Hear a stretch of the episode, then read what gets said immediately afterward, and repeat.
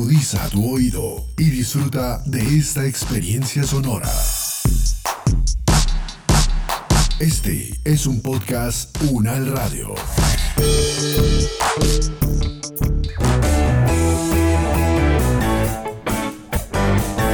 Salud Unal, contigo. Escuchar, aprender y compartir información de calidad sobre bienestar.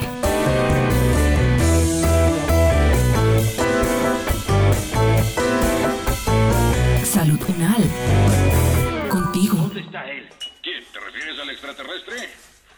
Si algo le ha llegado a... Hola Laurita, ¿cómo estás? ¿Y mi tía no viene contigo? Hola Luis, sí, pero llegó a pedir que la dejaran recostarse en la cama de mi tío Juan. Dice que está como mareada. Ya le ha pasado varias veces. ¿Qué será? Hace unos días dijo que sentía que el piso se le movía. Laurita, parece vértigo. Yo hice una presentación sobre ese tema en la universidad hace unos días y justamente entrevisté a una profesora que es fonoaudióloga. Ven, prendemos el computador y te muestro. Puede que te sirva para orientar a mi tía. Yo creo que hay que ir al médico, pero esa información te puede servir. Uy, sí, Luis. Muchas gracias. Cámara, dime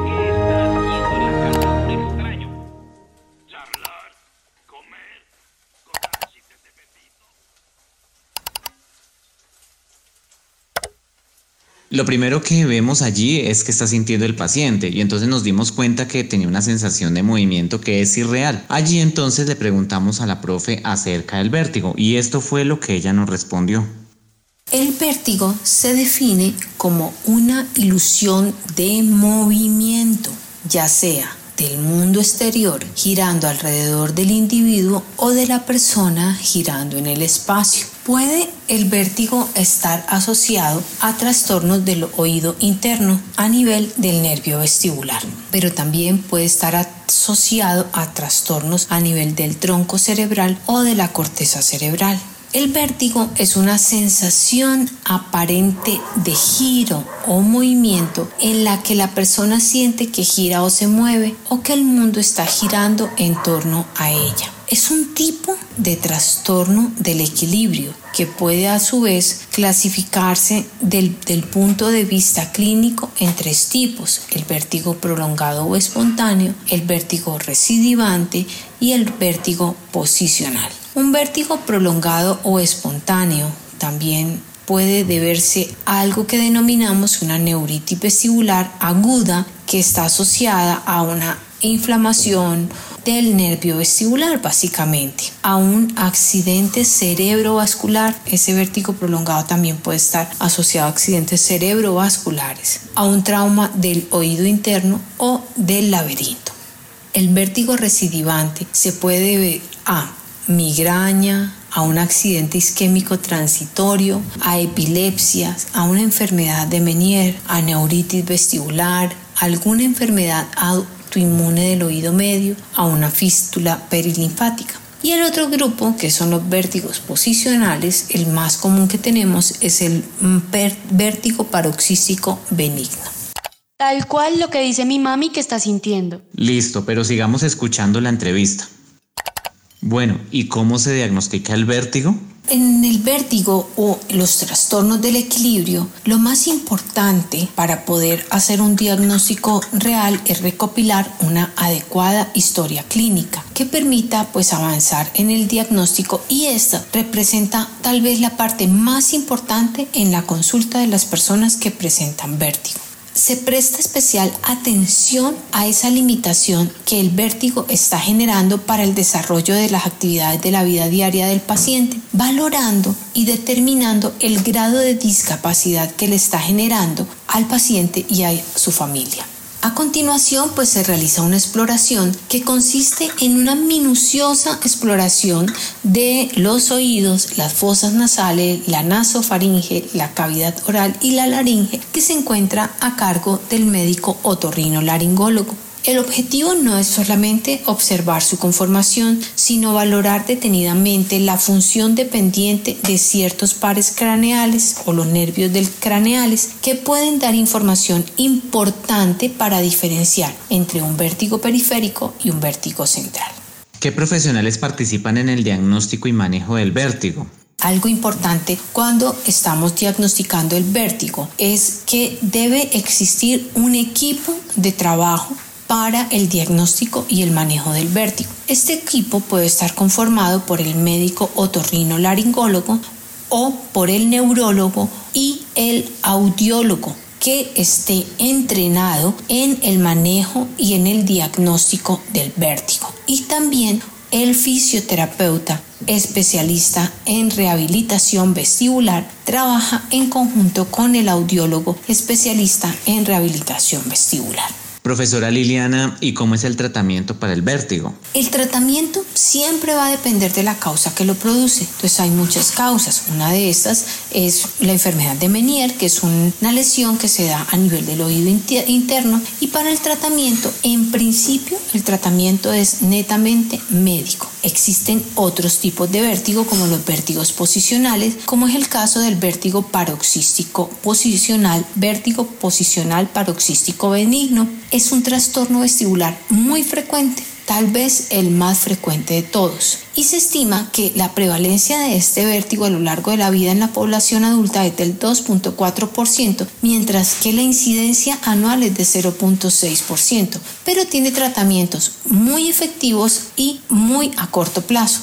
El diagnóstico, pues como ya lo dije, también se basa en la historia clínica y también en una serie de movimientos que lo debe hacer o el médico torrino o el neurólogo o el audiólogo, las personas que se encuentran entrenadas para realizar esas maniobras posicionales, denominadas así, porque con base en esos movimientos se evalúan los movimientos de los ojos y se puede estipular cuál es el canal semicircular que puede estar afectado. ¿Qué debo hacer para mejorar si tengo vértigo? Para poderme mejorar de un vértigo que debo hacer. Entonces, lo primero que debo hacer cuando tengo vértigo es consultar a un especialista para poder determinar si simplemente se trata de un episodio agudo o se trata de un vértigo posicional y poder saber la causa real e implementar el tratamiento adecuado. Lo primero que yo debo hacer cuando tengo vértigo es evitar los movimientos bruscos, pero no generar una quietud absoluta. Debo mirar el horizonte y procurar fijar la mirada sobre algo. Si esto está acompañado de pérdida del conocimiento, de dolores de cabeza, son condiciones que se convierten en una urgencia médica y deben acudir de forma inmediata a las urgencias hospitalarias. Profesora, ¿y quiénes pueden llegar a sufrir vértigo? Cualquier persona puede padecer vértigo. Los síntomas de inestabilidad aparecen tanto en la infancia como en la vejez. En el caso de los niños, tiene unas formas de vértigo muy diferentes a las catalogadas a los adultos. Suelen sufrir crisis espontáneas muy breves que con los años se van curando y se transforman en migrañas. Es tal vez lo más común que vamos a observar en los niños. Habitualmente se trata de problemas de oído medio que se pueden manifestar también con vértigo. En el caso de los ancianos, se presentan cuadros de vértigos multisensoriales que van avanzando y se van convirtiendo en una inestabilidad crónica. En estos casos, los tres sistemas del equilibrio tienen que coordinarse en el cerebro, que son la vista, el oído y las articulaciones. Y cuando no se logra esa articulación, la información falla y se presenta el vértigo. ¿Existen diferentes tipos de vértigo? ¿Cómo se clasifican?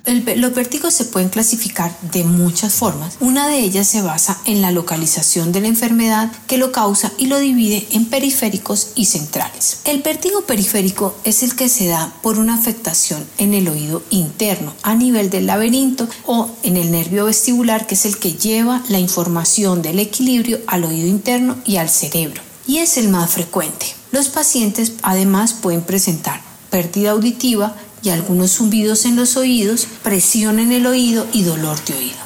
En el caso del vértigo central, se debe a una alteración de los mecanismos neurológicos que están relacionados directamente con el sistema vestibular. Es frecuente la existencia de alteraciones de la marcha y la postura con inestabilidad que es muy visible. Adicional, las personas refieren que ven como doble, que tienen dificultades para la deglución, tienen dolores de cabeza intensos, entre otros eh, reportes. ¿Qué es el mareo y cómo se diferencia del vértigo? El mareo es un término popular, es un término inexacto que se utiliza con mucha frecuencia para describir diferentes sensaciones que están relacionadas con el desvanecimiento, como sentir a punto de desmayarse, el mareo leve, el desequilibrio, que es una sensación de falta de equilibrio o de inestabilidad, una sensación vaga de estar colocado o como estar como flotando, también se utiliza para definir el vértigo como una falsa sensación de movimiento. El vértigo es un tipo de mareo, podríamos decir esto, y provoca una sensación de movimiento que no corresponde con la realidad.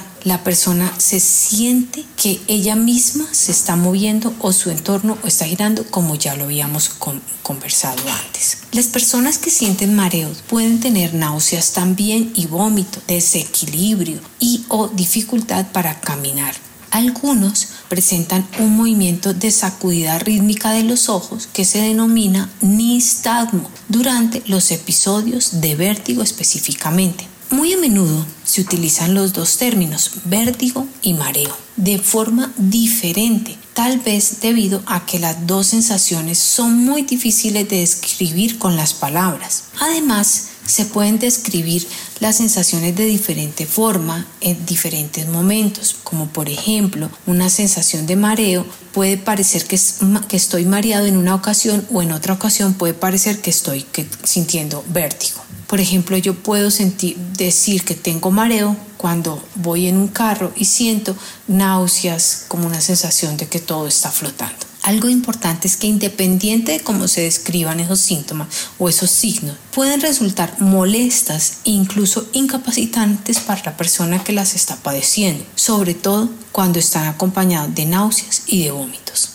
Estos síntomas se dan especialmente en pacientes que realizan tareas de precisión o peligrosas como conducir, volar o manejar algún tipo de maquinaria pesada. El mareo representa alrededor del 5 al 6% de una consulta médica. Puede aparecer a cualquier edad, pero se vuelve más frecuente a medida que se está envejeciendo afecta aproximadamente el 40% de las personas mayores de 40 años en algún momento de su vida y el mareo también puede ser temporal o crónico. Cuando dura más de un mes se considera crónico. El mareo crónico es más frecuente entre las personas de edad avanzada. Para el mareo que se produce solo cuando el paciente se pone de pie, podríamos asociarlo a mareos o bahías al ponerse de pie, podríamos estarlo asociando también con vértigo.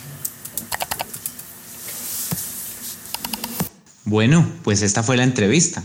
Yo creo que ya con esto que escuchaste te puedes hacer una idea de lo que le está pasando a mi tía. Gracias, primo. Me queda claro que se requiere atención profesional. Voy a sacarle la cita en la EPS.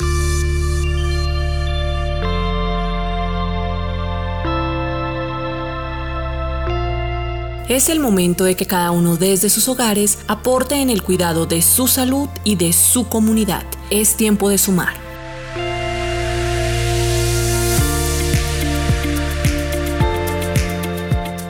Este podcast contó con la dirección de María Luisa Cárdenas, profesora de la Facultad de Medicina de la Universidad Nacional de Colombia. Coordinación General María Fernanda Lara Díaz. Investigación y producción periodística María Camila Gómez, María Camila Reápira y Jaime Alberto Méndez. Producción General Diana Samira Romero. Experta invitada Liliana Acliserpa, fonoaudióloga, especialista en audiología y magíster en neurociencias, docente de la Facultad de Medicina de la Universidad Nacional de Colombia, con la actuación de Jaime Jaime Méndez y Carol Sofía Ariza Alonso. Producción sonora Edgar Huasca.